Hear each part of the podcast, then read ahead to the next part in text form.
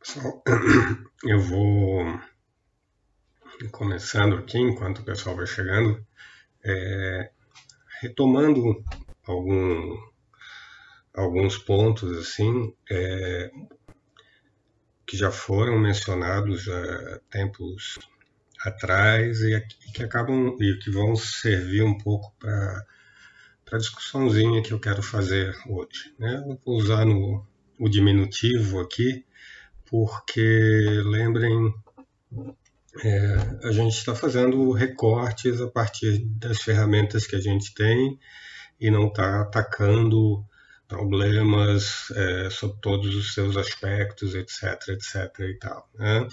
É, lembrem isso tem um pouco do, do espírito aqui desse desse trabalho que eu estou tentando fazer com vocês, tá? É, um ponto importante, já que hoje eu vou falar um pouquinho sobre filosofia e não sempre o recorte aqui, né?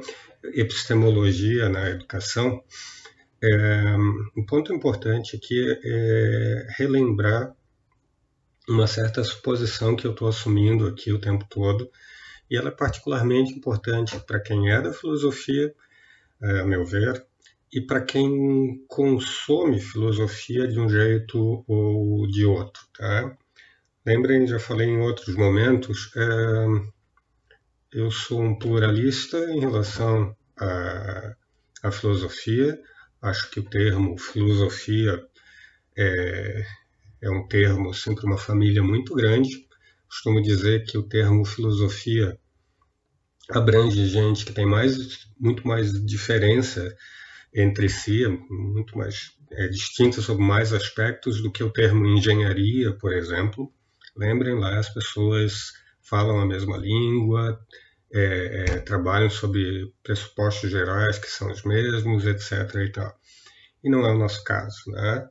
Então, assim, é, eu não estou nem um pouco preocupado em ensinar filosofia para as pessoas como professor de um departamento de filosofia. Né?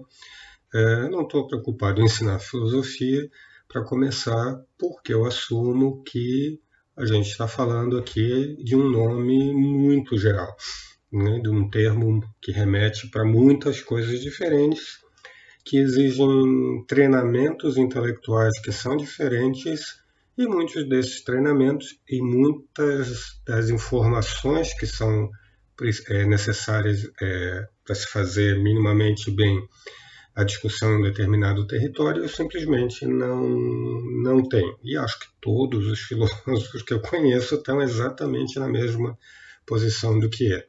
Então, é, meu ponto aqui é, é, é lembrar esse tipo de, de, de, posição a partir da qual eu estou falando. Tá?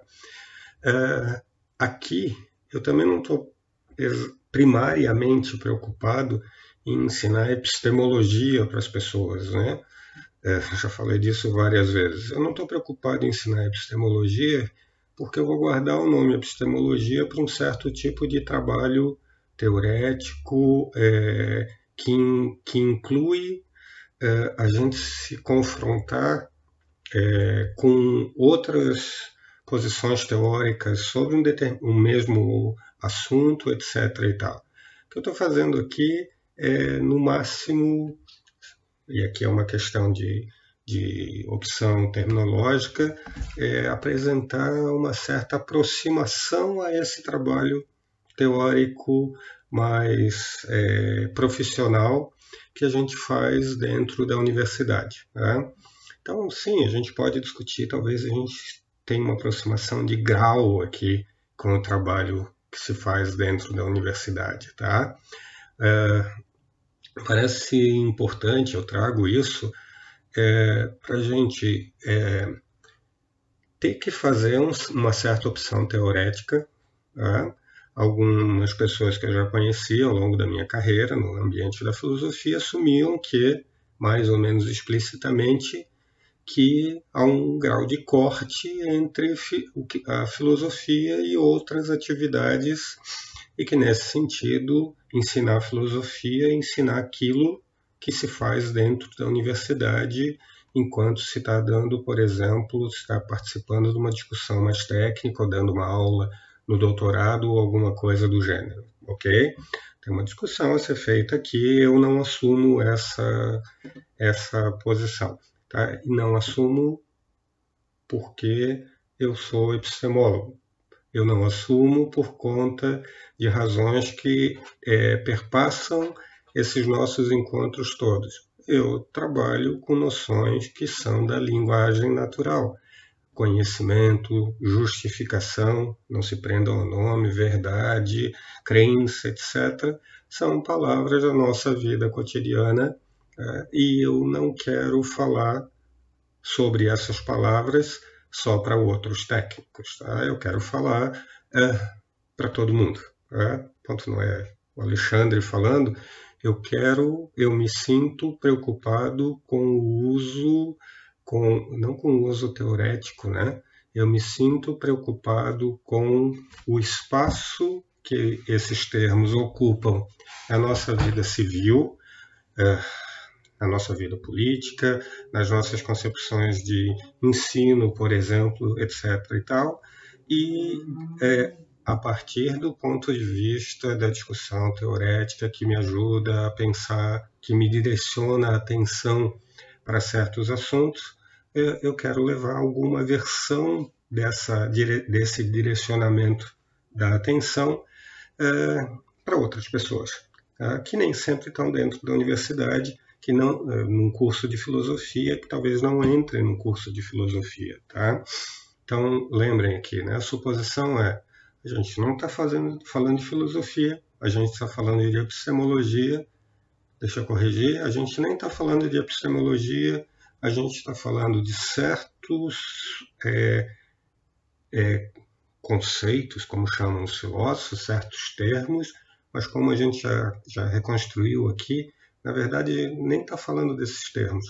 A gente está falando sobre certos valores que esses termos supostamente carregam e carregam de um certo jeito, tá? Lembrem, dizer que uma frase é verdadeira é diferente de dizer que uma frase, que eu tenho razões para acreditar numa frase, tá? O que eu quero aqui é chamar atenção para essas diferenças e, por exemplo, pensar em última instância a vida política, educação e sei lá, fake news e por aí vai, a partir desse direcionamento da, da atenção. Né? Não é a universidade que vai resolver o problema das fake news. Né? A universidade, a filosofia, a epistemologia, nos seus variados graus, talvez tenha algumas ferramentas para junto com outras disciplinas atacar esse tipo de esse tipo de problema, tá? Então, é, ontem falando exatamente sobre fake news, né, é, eu chamava atenção para uma distinção é, conceitual que é importante aqui para gente desde o começo da, de, é, dos nossos encontros, né? A discussão, a distinção entre verdade e justificação.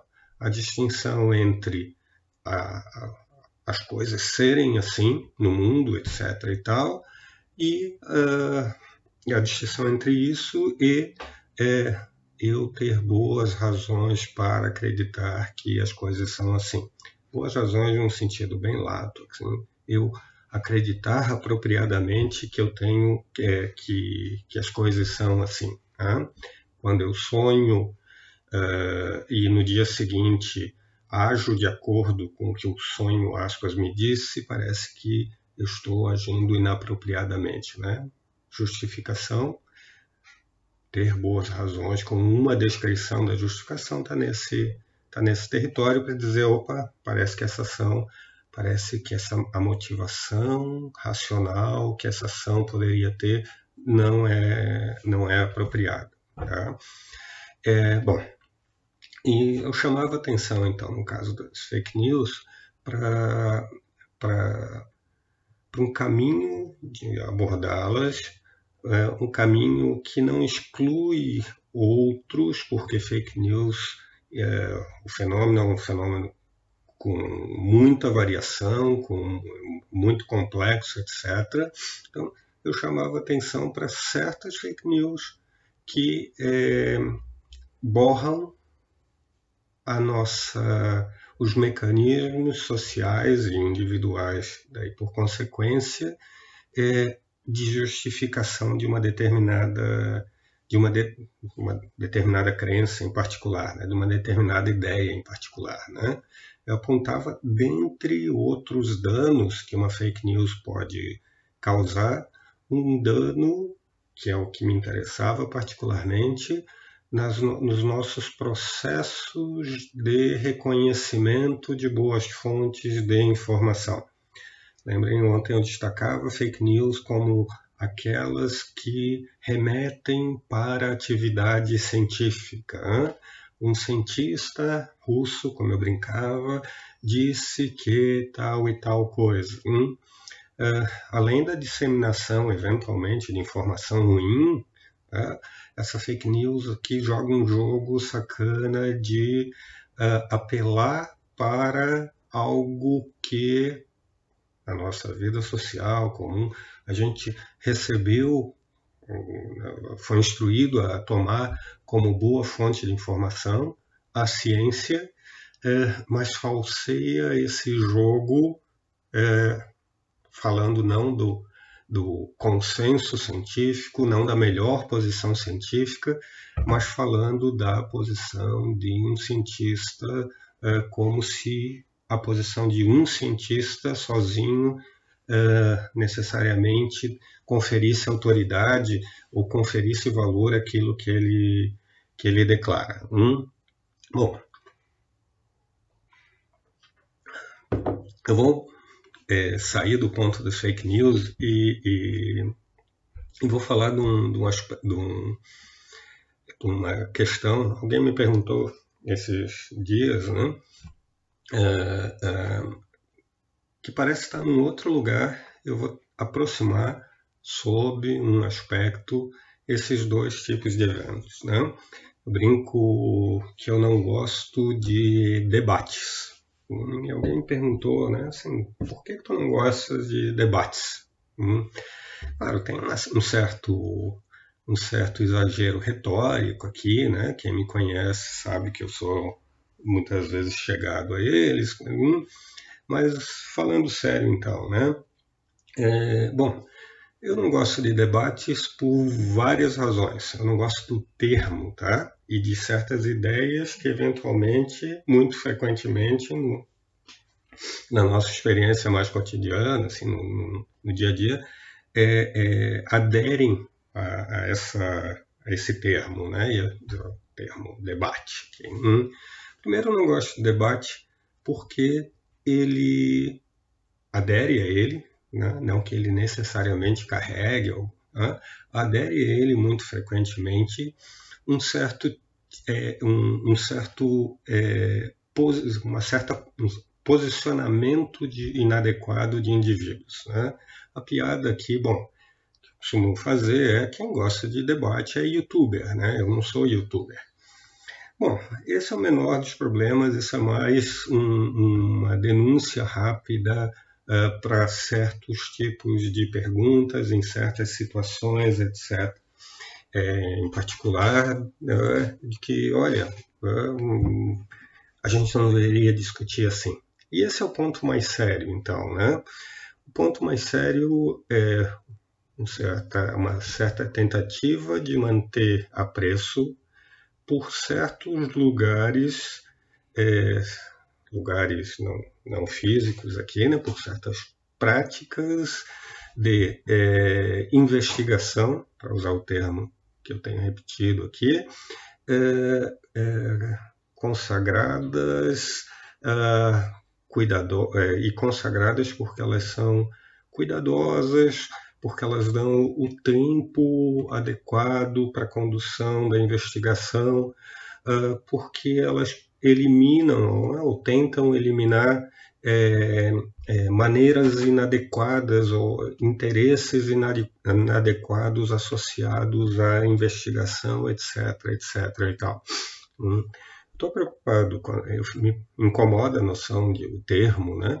Debate, porque ele muito frequentemente, eu vou supor aqui, falseia a, a, a boa, o que é uma boa, a, ideia de boa investigação. Uh, ele remete para práticas que são inapropriadas aqui, eu vou, vou supor, tá? Lembrem o, o, o, Platão, bem ou mal, fazendo né, ou não jus aos, aos sofistas, uh, já lembrava esse tipo de coisa. Hum? Olha, tem jeitos apropriados de investigar e esses caras aqui não investigam apropriadamente por tal e tal razão. Hum? Eu não estou dizendo aqui que quem participa de um debate, coisa e tal, é um sofista. O que eu estou dizendo aqui é que uma certa formatação frequentemente atribuída a essa prática, etc., serve para posicionar mal fontes de informação, serve para falsear a ideia de uma ideia mais geral e abstrata de investigação, no caso de boa investigação uh, e etc. Hum? Bom, é, eu tenho um exemplo que costumo dar para os alunos, né? É, certa vez um garoto, é, garoto na idade mesmo aqui, né? A, a, aluno de um ex-aluno meu no ensino médio, é, assim, não havia nenhuma má fé, havia certo interesse intelectual legítimo, mas havia um certo ponto de partida ali é, para colocar um ponto de partida é, que ele usava para colocar a questão, é, me, per, me, perguntou por um, meio de comunicação desses digitais, é, disse, olha, o senhor gosta de arte contemporânea, né? disse, ah, gosto, de fato, bastante, vários autores, é, vários artistas e por aí vai. É, só é, eu acho que arte contemporânea não é arte. O senhor gostaria de debater isso? É, bom, eu respiro fundo, né, pergunto quem é o meu interlocutor ali, etc. Em alguns casos eu daria uma resposta assim mal educada, como eu supunha ali, acho que supunha corretamente que havia um interesse legítimo na, na, na interesse por investigar, talvez mal direcionado, eu vou fazer o trabalho de dizer, olha, é, vamos entender aqui o que, que é investigar em torno dessa questão, né? É, infelizmente, eu não falei assim, mas infelizmente para a gente discutir isso, a gente vai ter que dar 50 passos para trás e discutir um monte de questões anteriores aqui. É, Vamos fazer isso, só que nota, eu já dei esses passos. Que, que eu estou dizendo? Eu estou dizendo que eu tenho a última posição sobre esse assunto. Não, não, eu estou dizendo que eu já dei passos para participar de uma determinada discussão. Por exemplo, entender o que está em jogo, para, por exemplo, entender, olha, se eu assumo tal posição teórica, tem tais e tais consequências dessa posição teórica, você está disposto a comprar essas consequências um, um certo treinamento nas práticas de investigação, nesse caso, de questões conceituais, abstratas, etc. Hum? É, eu não vou dar esses 50 passos contigo, né? Eu não vou dar porque, infelizmente, eu não tenho tempo de fazer isso, tá? com cada pessoa, para cada interesse. Então, vamos fazer aquele caminho mais tradicional. Eu paro, encontro livros que te ajudem a dar esses passos, tu lê esses livros e depois, se a tua posição continuar a mesma, etc., a gente pode estabelecer uma discussão. Na verdade, tu não vai fazer essa discussão comigo, eu vou te mandar, por exemplo, para mim orientando de doutorado que estuda esse tipo de, de assunto, filosofia da arte, e tu conversa com ela. É. Ela tem a ideia de debate aqui na cabeça desse, desse rapaz, é, mesmo, e vejam que esse é um caso aqui que não é um caso é, dos mais problemáticos, né? É um caso guiado por boa intenção, é uma ideia de investigação é, mal construída, né? É, é a ideia, por exemplo, de que formar uma posição se constrói participando ou assistindo dois indivíduos, e não importa muito nem quem eles são, uh, disputando sem que a gente saiba as regras dessa disputa, sem a gente é, é, ter claro quais são as armas que podem ser usadas e quais as que não podem ser usadas, uh, disputando um determinado, um determinado assunto. Notem, o ponto aqui não é o resultado. O ponto aqui não é uh, quem fala coisas que me agradam. O ponto aqui é uh, remeter indivíduos que, bem ou mal, precisam formar é, opiniões e a gente é interessado que eles formem opiniões da melhor maneira possível uh, para os lugares errados no que diz respeito à condução da investigação. Uh, uh, debate não tem valor intrínseco, esse é o meu ponto aqui, tá? Debate tem valor intrínseco quando tem um determinado fim. E aí eu posso identificar dois fins legítimos é, eles podem fazer parte de um processo saudável de investigação. É, a gente faz isso o tempo todo, só que esse debate não acontece na televisão e esse debate não é lá feito por dois indivíduos preocupados em ganhar o debate na frente dos tele, telespectadores. É, né? Esse debate acontece muito frequentemente, mais tipicamente na forma de artigo científico, né?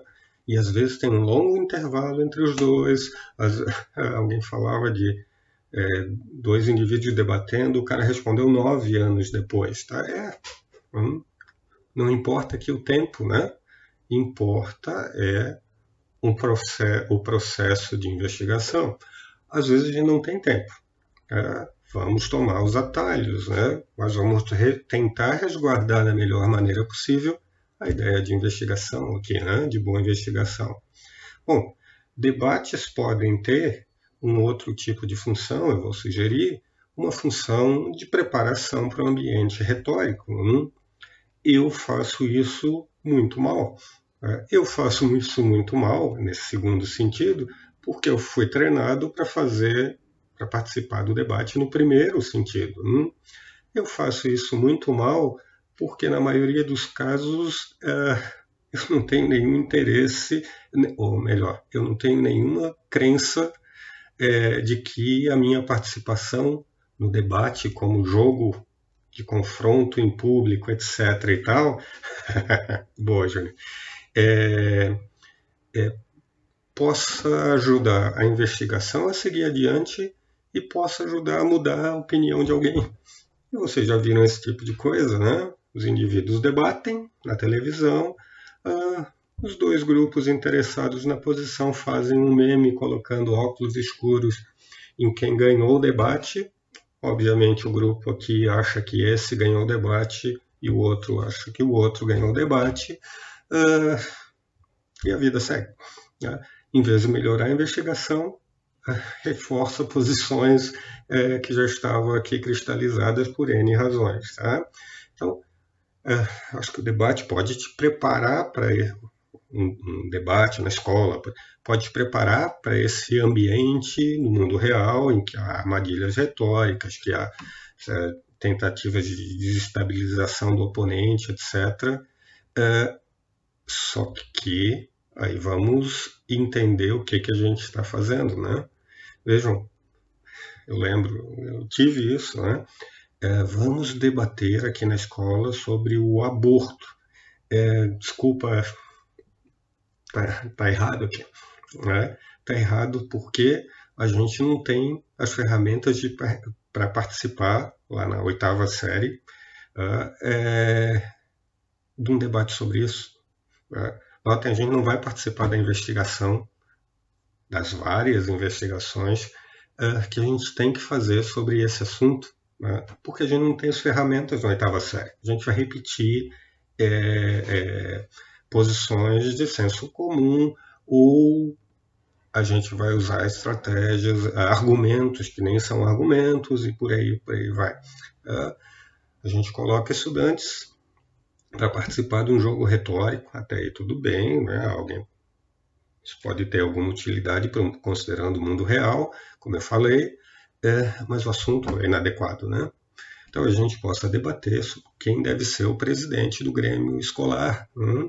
Isso talvez seja até saudável, porque a gente pode depois olhar para uma escolha mal feita, olhar, voltar para o debate e dizer, olha, pessoal, gurizada, tá vendo aqui, vocês foram, hum, vocês deram peso demais isso aqui, vejam mais atenção, etc, etc e tal. Hum, a gente possa usar isso como ferramenta pedagógica para entender o que falseia um debate. Bom, isso tudo era introdução, deixa eu começar a me aproximar então do um pouco do, do do ponto de hoje, né? É um ponto sobre ensino de, cuidado aqui, considero o que eu falei antes, ensino de filosofia. Tá? Como eu disse, então, eu não estou. É... Deixa eu aproveitar o ponto do Júnior. Não sei se você, todo mundo leu, que ele, de qualquer maneira, a pergunta é se estimular alunos a identificar falácias, né? Seria uma alternativa melhor. Júnior, é, é, o, o meu ponto com, com esse tipo de estratégia, é, com esse tipo de conteúdo, assim, é, é, um ponto de no segundo nível. Eu não tenho nenhum problema, e pelo contrário, acho que isso é muito útil, né? Só que isso tem que estar, tá, eu vou supor aqui, isso tem que estar tá no, no escopo de um projeto maior, né? Tá? De um projeto é, é, guiado, meu ponto aqui, pela ideia de boa, de boa investigação. Né? Tá? É, tu sabes quem é bom em identificar falácias. Tá? Você tem mais e mais gurizada envolvida em debates políticos, é, debates né, naquele, no mau sentido aqui, tá? Não há discussão nenhuma. É, e eles são muito bons em jogar em algum ponto da discussão. Bom, você cometeu uma falácia, né? E notem, às vezes a gente dá passos grandes para resumir posições é, numa determinada discussão, porque a gente não tem tempo, essa é a encrenca do debate, né? Tá? É, a gente está cometendo uma falácia. Bom, estritamente lá na tabelinha, talvez esteja, suponho, para fins de exemplo, tá? O problema é que naquela, naquela investigação, pior, né, naquele debate ali, aquilo não tem uma função de, de, de falácia. Né? Aquilo é um atalho tá? Aquilo é, talvez devesse ser mais refinado, etc, etc e tal. A generalização talvez devesse ser feita num outro ambiente de maneira mais cuidadosa, fazendo todos os passos. O problema é que não tem tempo. Essa é encrenca do debate, né? Uh, uh, então, identificar a falácia aqui uh, é, pode fazer parte, sacanamente, do, do trabalho de ferrar com um jogo de investigação. Hum. Então, é, de novo, né? Acho que é uma, sim, uma ferramenta importante, né? O problema é que uh, essa ferramenta tem que estar, tá, vou sugerir de novo, uh, uh, tem que fazer parte de um projeto um pouco mais, um pouco mais amplo. Tá? Então, né, para variar, uma resposta assim, é, parte sim, parte não, né? Porque eu vou desmontar a pergunta como é habitual, né? Tá? Então, é, é, tendo aproveitado aqui o ponto, então, voltando aqui, né? É, falando um pouco de ensino de, de filosofia, tá? Eu vou explorar um pouco isso mais, mais longamente, tá? É, por que, que a gente deveria ensinar filosofia para as pessoas? Vou voltar lá vou lembrar das considerações que eu fiz e vou, para variar, é, reorganizar a pergunta. Por que, que a gente deveria ter uma disciplina nas escolas, tá? Os, supondo que deveria ter, tá? É, chamada filosofia e ligada a aquilo que se faz na, na universidade. Hum? A gente tem um encrenca aqui, né? A gente pode ter essa disciplina, ela pode ser completamente aberta aqui e ser dada pelo professor de religião, ou de educação física, ou de química, ou, ou qualquer coisa assim, né?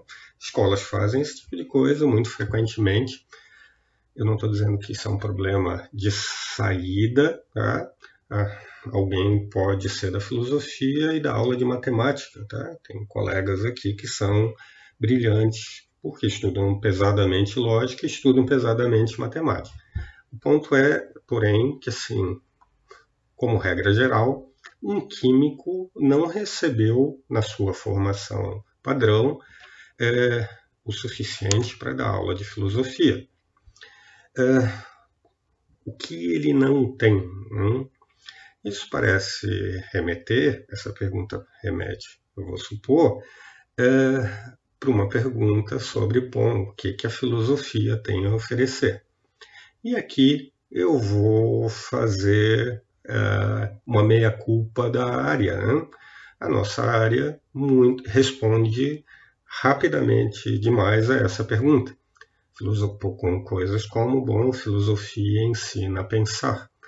É, claro que isso é esquemático, etc. De novo, é, o meu ponto é explorar a discussão e, mais, e menos o de acusar ou qualquer coisa assim. Mas vejam, qual é o problema quando a gente dá uma resposta geral demais como essa? Né? Uh, a resposta é completamente vazia, né? Completamente vazia, porque química ensina a pensar, educação física ensina a pensar. Do que, que a gente está falando, uh, mais particularmente, uh, Uh, e aí a sugestão aqui é vamos olhar um pouco para as nossas, para algumas das atividades que a gente realiza no curso, no curso de filosofia. Lembrem, isso varia muito, inclusive de curso para curso, né? Eu vou começar pela mais tradicional aqui, tá? a gente faz, mais tradicional particularmente no Brasil, a gente faz história da filosofia com muita frequência, né? E o muito aqui não significa excesso, estou escrevendo, tá? É, muito fortemente, os nossos cursos de filosofia são centrados em história da filosofia. Tá? Como já disse em outros momentos, não vejo absolutamente problema algum nisso. É, eu vou ver problemas se isso é, tomar um lugar, como eu vou sugerir, é, inapropriado. Não necessariamente toma. Né? Que lugar, estou supondo aqui, seria inapropriado quando a gente pensa em história da filosofia e ensino de, da filosofia para não filósofos. Ensino médio, por exemplo, para crianças, será? Eu defendo que sim, fazendo certas é, discriminações importantes. Tá? Para gente aqui, como muitos de vocês que não vão ser filósofos profissionais, etc., e fazem a pergunta, e notem, a pergunta é legítima. Para que serve a filosofia? Hum, e eu estou relendo a pergunta como para que serve as filosofias.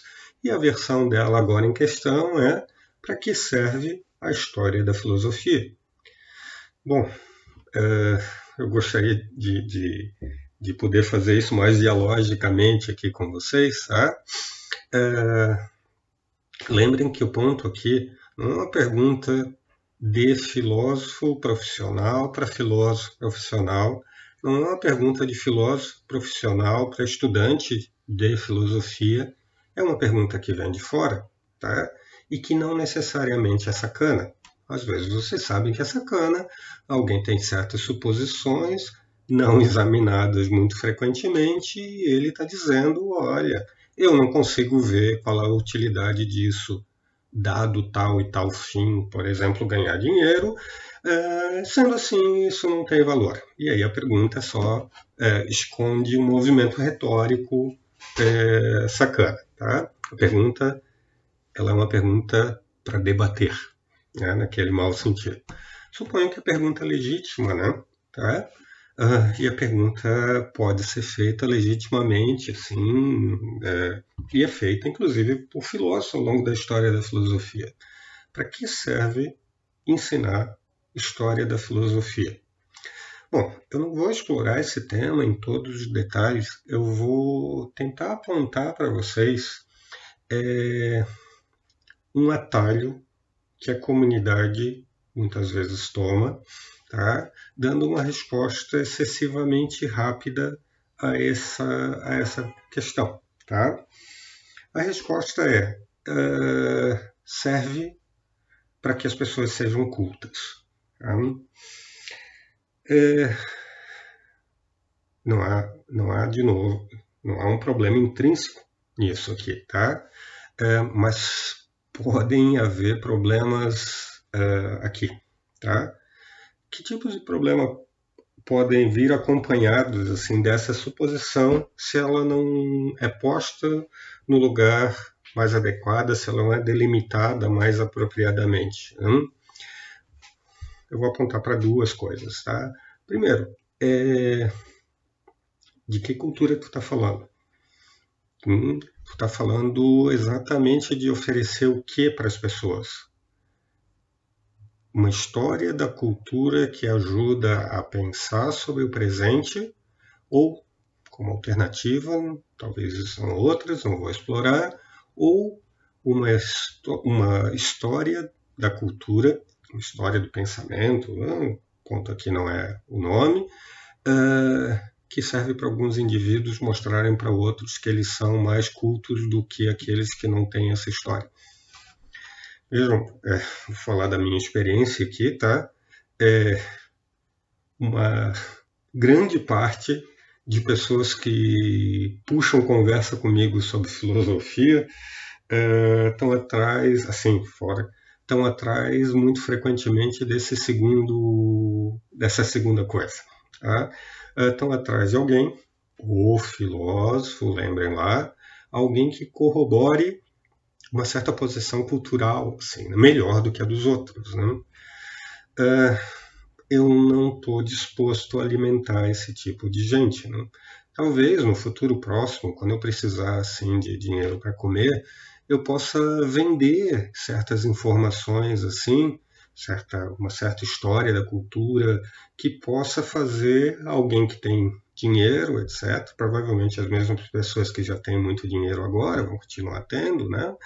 É, é, assim, para que ela se sinta de fato culturalmente superior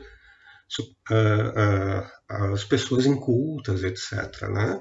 Inclusive, eu já fiz isso em certo momento, precisava ganhar dinheiro e dava aula particular para uma pessoa bastante rica, coisa e tal, e rapidamente eu descobri que o que ela queria era alguém para papear um pouquinho e assim dar algumas frases bonitas para ela repetir nas frases, é, nas festas, nos ambientes socialmente mais elevados, etc. e tal.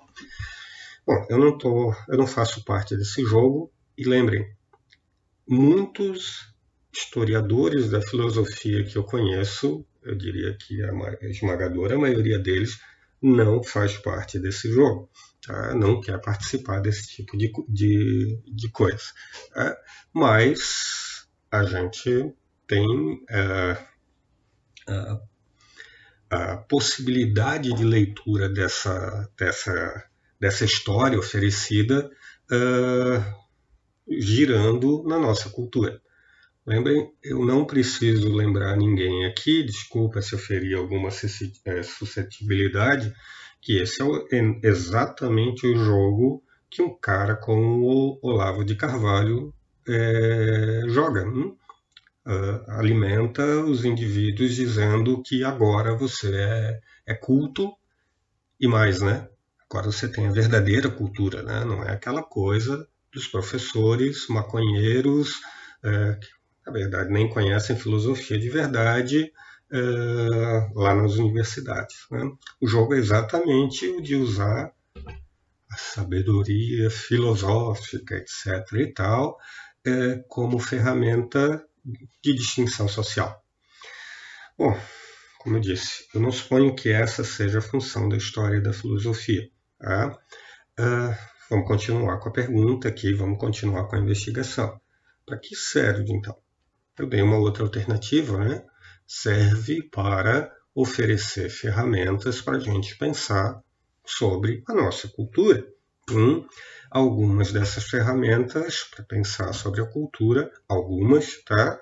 Parecem é, surgir quando a gente, por exemplo, entende a origem de uma determinada ideia.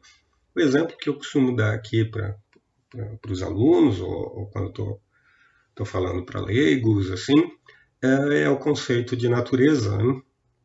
A minha tia, e a minha tia aqui é uma entidade fictícia, né? É, mas acho que não é tão uma, uma entidade tão distante aqui de, da maioria das pessoas.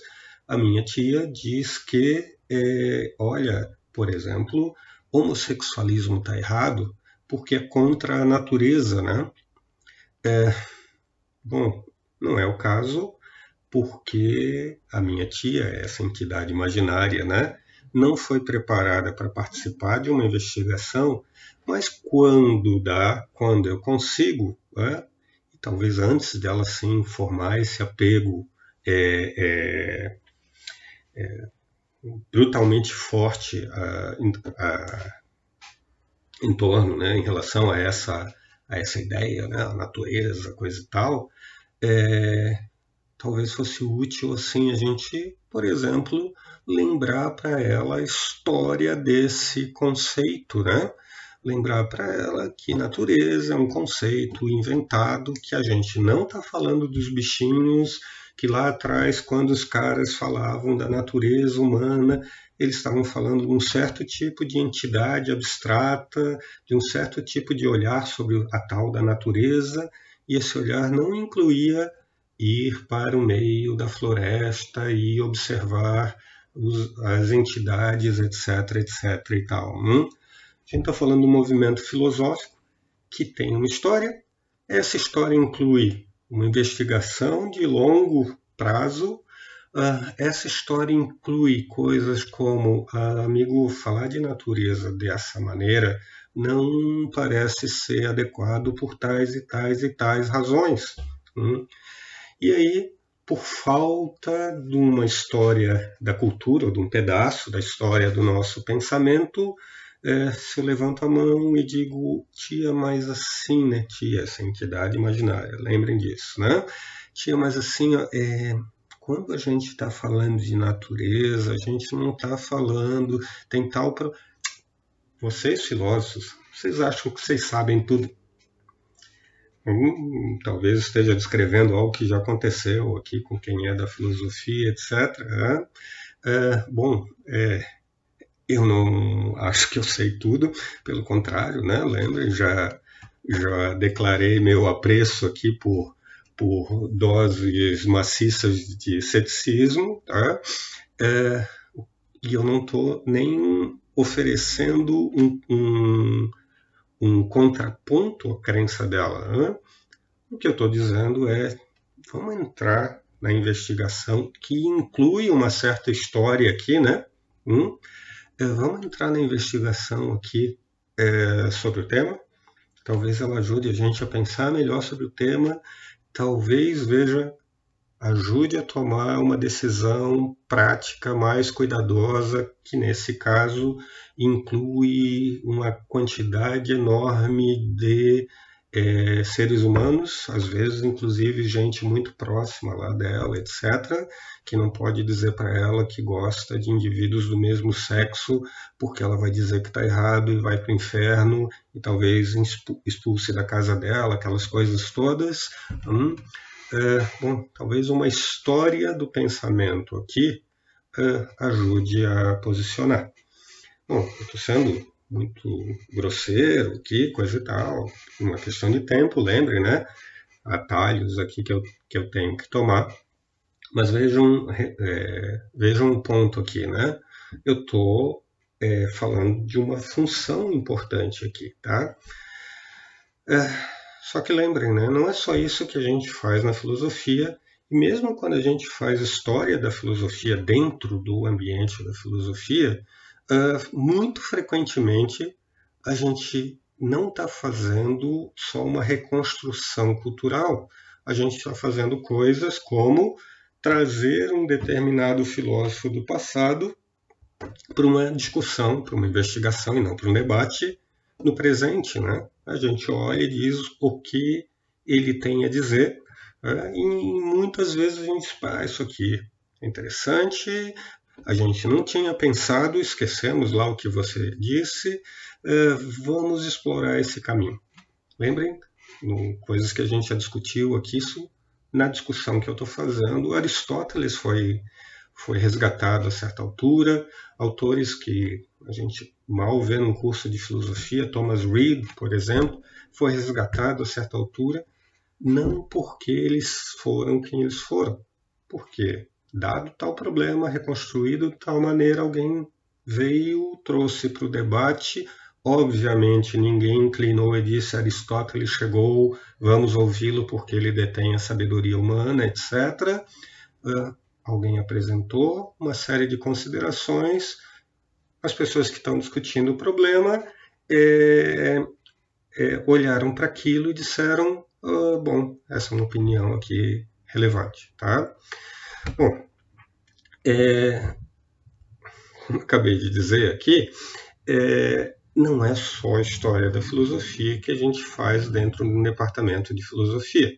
A gente também faz um outro movimento muito frequentemente, discutindo com a história, nesse sentido que acabei de mencionar, que é o de discutir certos problemas alguns problemas mais internos à, à, à comunidade filosófica, etc. Lembrem, falei aqui em outro momento sobre argumentos céticos. Isso é uma discussão interna, né? É, às vezes tão interna, tão é, é, importante para um grupo de filósofos, não para outros, discutindo outras coisas, que esses outros nem entendem qual é a função é, é da discussão para aqueles fins teóricos e não para outros, né? E aí a gente, quem é da filosofia aqui, é, cai naquela coisa de filósofo profissional falando bobagem, desqualificando uma discussão que, ele não conhece, tá? Hoje eu esbarrei com isso ainda, dava risada, disse, fazer o quê? Filósofo fazendo meme. Bom, é, só que, é, discussão interna. Voltando aqui, gente. Às vezes a discussão, então, está é, tá num determinado grupo, etc. e tal, tem certos interesses. Às vezes eu vou sugerir a discussão remete para questões que nós tratamos é, teoreticamente, mas que atingem a nossa vida prática mais pesadamente. Vejam, argumentos céticos, argumento do gênio maligno do, do Descartes. Hum? Quem é da filosofia conhece, etc. e tal. Bom, talvez tenha um valor histórico de a gente saber que Descartes é, é, apresentou esse argumento e que ele foi útil para dizer penso, logo existo.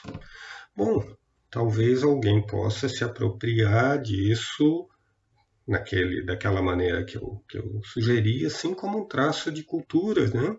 distintivo. Penso, logo existo, né? mão em posição de é, quem vai fazer, falar algo profundo, etc. e tal. Bom, o problema é que aquele argumento cético não é uma brincadeira de filósofo, né? Penso, logo existo, não é uma frase de agenda, né? ele faz parte, como eu sugeri aqui em, outro, em outra fala, ele faz parte de uma discussão que eu descrevi aqui em termos muito gerais, assim, é, sobre qual é a nossa responsabilidade intelectual. A nossa de quem? A de todo mundo.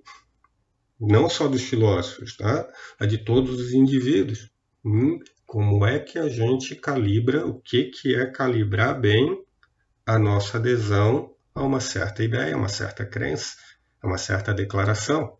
De novo, se esse não é um assunto que interessa a todos os seres humanos, vamos abandonar a ideia de democracia liberal.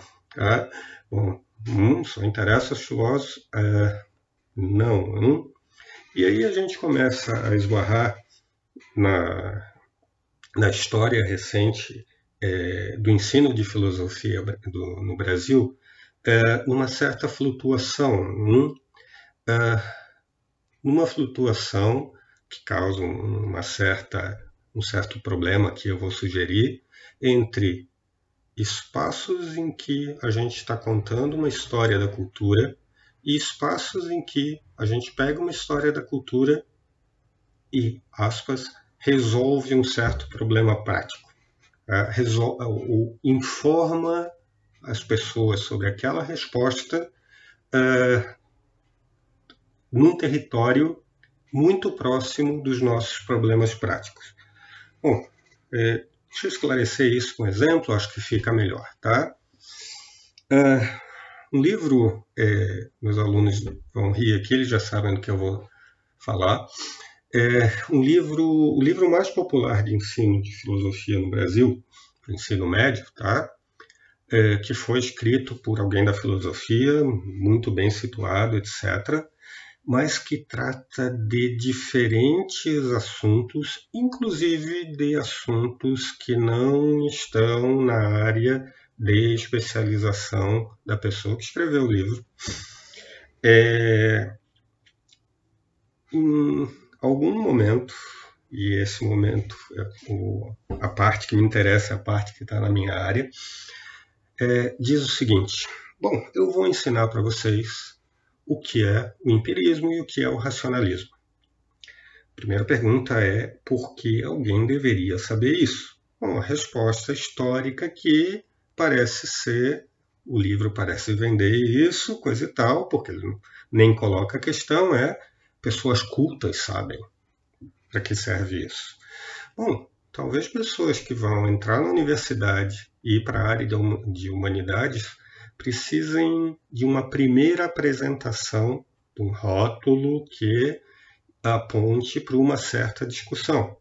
É, o problema é que nada disso está no livro. Tá? O livro simplesmente abre o capítulo e diz: olha, tem isso aqui, tem isso aqui. E bom, é, o racionalismo é apresentado como a tese de que todo conhecimento vem da razão, e o empirismo é apresentado como a tese de que todo conhecimento vem dos sentidos. Bom, aqui a gente tem um problema horrível aqui, tá? Primeiro, historicamente é falso. Hum?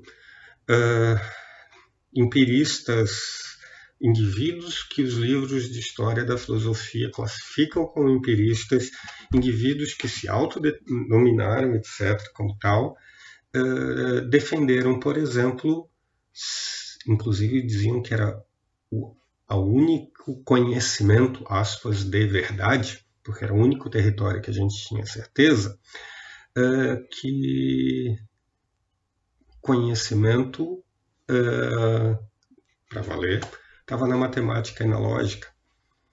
e, ao mesmo tempo, supunham que a gente conhecia as verdades básicas desses territórios pela razão. Racionalistas típicos, Descartes é um deles, por exemplo, uh, bom, Descartes fazia investigação empírica, né? dissecava cadáver, né? Uh, conhecimento vindo dos sentidos, uh, como é que é isso? Notem, primeiro, é historicamente falso. Segundo, qual é a utilidade dessa explicação para a formação de indivíduos que pensam melhor? Os meus termos aqui, do que ajuda a saber, supostamente saber, tá? que racionalistas são isso, empiristas são aquilo, uh, para quem é, precisa ser calibrado, e essa vou supor que é uma função da escola, no que diz respeito à sua adesão a certas ideias. Eu não faço ideia, e posto assim, eu só posso dizer que ajuda mal, né? que não ajuda em nada, que só atrapalha, na verdade. Tá? Imaginem eu dizer para um adolescente que, olha, teve algum indivíduo que vocês devem ouvir, porque ele é um filósofo, que disse que todo conhecimento vem da razão. Não, mas e os sentidos? Ah, não, não, não. Os sentidos não dão conhecimento. Mas teve um outro indivíduo, lá do outro lado, que disse que todo conhecimento vem dos sentidos e não da razão. Ah, pá, mas assim, a razão onde é que fica aqui? Certas. Ah, não, não. Ele disse. E veja, tem essas duas opiniões, e pronto, vamos para o próximo capítulo. Desculpem, gente. Isso vou supor aqui, atrapalha, isso não ajuda, pelo menos o fim de uh, formar gente que investiga melhor, que pensa, como dizem os filósofos, né? às vezes assim com a boca cheia. Isso atrapalha, tá? isso é nonsense. E isso também não ajuda numa uma história da cultura. Nada, né? Isso não é uma história da cultura, né? do pensamento, ou sei lá o quê. Isso não é uma história da filosofia. Hum. Bom, uma declaração dessa, um livro escolar, tá?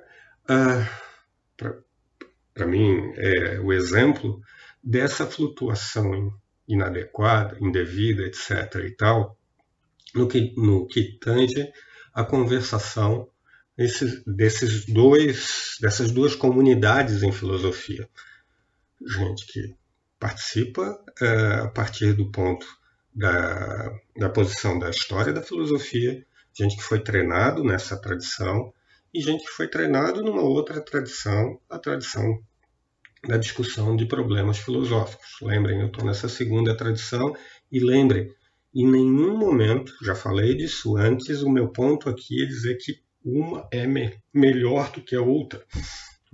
Não é isso que eu estou fazendo. Lembrem, alguns conceitos tá?